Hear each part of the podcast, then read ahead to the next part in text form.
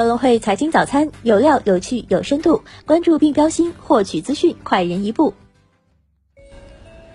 各位听众朋友，早上好！今天是二零二零年十月八号，星期四，我是主播荣熙。接下来让我们一起来看看今天有哪些财经资讯值得大家关注吧。港股方面，周三港股延续反弹，恒指再升百分之一点零九，报两万四千二百四十二点，四日连涨超百分之四。恒生科技指数大幅收涨百分之二点一六，半导体继续回暖，中芯国际两日连涨超百分之十。大型科技股依旧坚挺，阿里收涨近百分之三，六日升幅近百分之十二，逼近新高，大市成交额九百二十一亿港元。美股方面，道指涨百分之一点九一，收复两万八千点；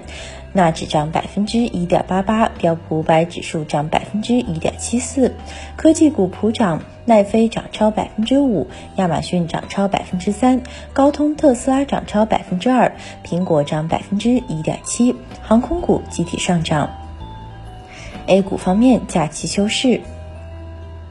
再关注一下宏观经济方面消息，中国九月外汇储备三万一千四百二十五点六二亿美元，前值三万一千六百四十六点一亿美元，黄金储备维持于六千二百六十四万盎司。围绕防止 IT 巨头等过度节税的数字税国际规则的制定，二十国集团财长和央行行长会议拟放弃此前年内达成协议的目标，已就此展开协调。英国首相约翰逊七号表示，英国已经脱离了欧盟，明年一月一号，英国政府将完全收回控制权。韩国银行七号表示，计划在明年试点运行央行数字货币。公安部数据显示，一亿人落户任务提前完成，一亿多农业转移人口自愿有序实现了市民化。再关注一下公司方面消息，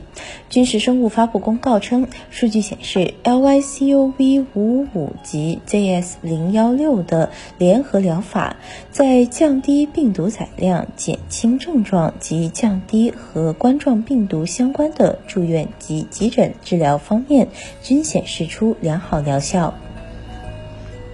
美团外卖国庆消费大数据显示，十月一号到十月五号期间，热门景点外卖单量同比去年增长百分之两百。标普报告称，将中芯国际集成电路制造有限公司的 BBB 减长期发行人信用评级列入负面信用观察名单。标普认为，中芯国际在未来十二个月内可能会维持净现金状况。蚂蚁集团月内在中港两地上市，综合六间券商的数据，已为蚂蚁预留至少一千四百五十亿港元孖展额。再关注一下股市方面消息，A 股十月份将有一百一十五股面临解禁，按照最新收盘价计算，解禁市值总计高达两千两百七十三点四五亿元。融创中国一到九月累计实现合同销售金额约三千八百零六点九亿元。华简医疗十月七号耗资一百一十一点九七万港元回购四十八点四万股。安科系统一季度由亏转盈四十八点四万新元。